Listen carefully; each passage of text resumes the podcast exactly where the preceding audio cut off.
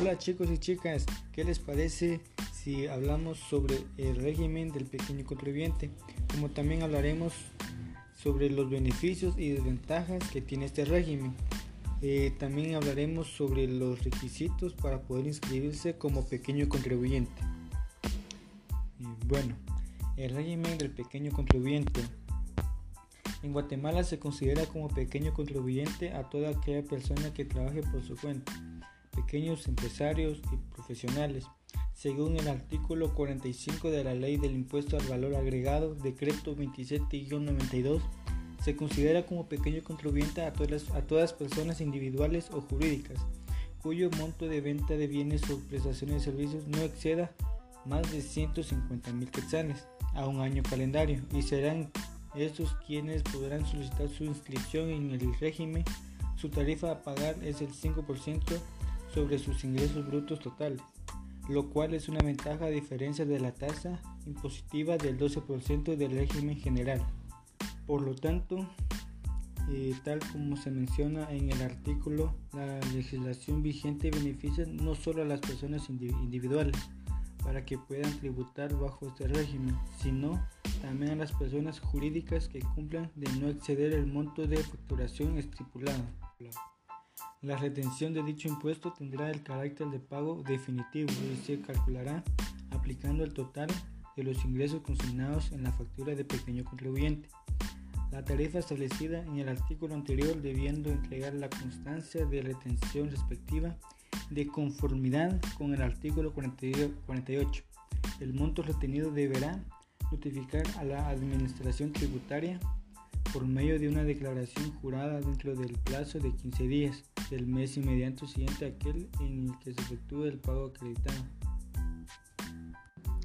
De no efectuarse la retención relacionada en el párrafo anterior, el contribuyente inscrito en el régimen del pequeño contribuyente debe pagar el impuesto dentro del mes calendario siguiente al vencimiento de cada periodo mensual a través de declaración jurada simplificada por los medios y formas que facilite la SAT.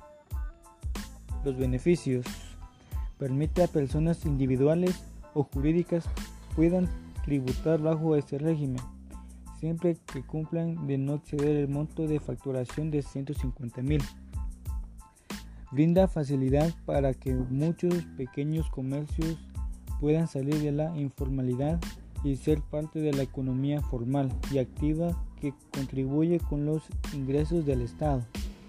Los contribuyentes inscritos en este régimen quedan relevados del pago y la presentación de la, de la declaración anual, trimestral o mensual del impuesto sobre la renta, ni el ISO o cualquier otro tipo de tributo. Las desventajas factura, las facturas que se emitan cuando se vende o se prestan algún servicio para quien las adquiere no genera crédito fiscal, registrando el 100% del valor al gasto o costo. En otras palabras, los contribuyentes inscritos en este régimen quedan relevados del pago y la presentación de la declaración anual trimestral o mensual del impuesto sobre la renta o de cualquier otro tributo acreditable al mismo. Obligaciones en conformidad con el artículo 49. Llevar el libro de compras y ventas habilitado por la SAT, en el que se debe registrar sus ventas y servicios, ya sea de forma física o electrónica. Emitir siempre facturas de pequeño contribuyente en todas sus ventas o prestación de servicios mayores de 50 quetzales deben exigir las facturas correspondientes a la adquisición de bienes o servicios, las cuales deben conservar por el plazo de prescripción. Presentar mensualmente la declaración a través del formulario IVA, pequeño contribuyente SAT-2046.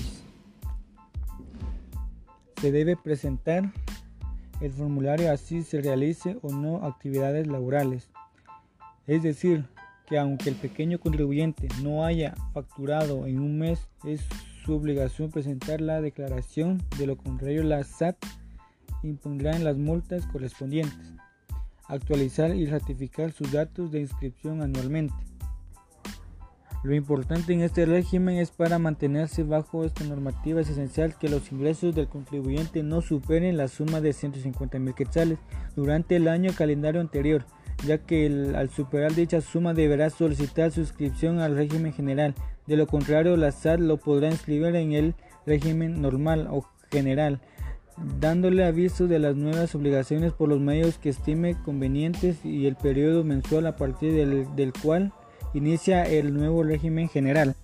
En resumen, las personas inscritas en el régimen del pequeño contribuyente deberán contar con facturas vigentes para emisión y libros de compras y ventas habilitadas y al día.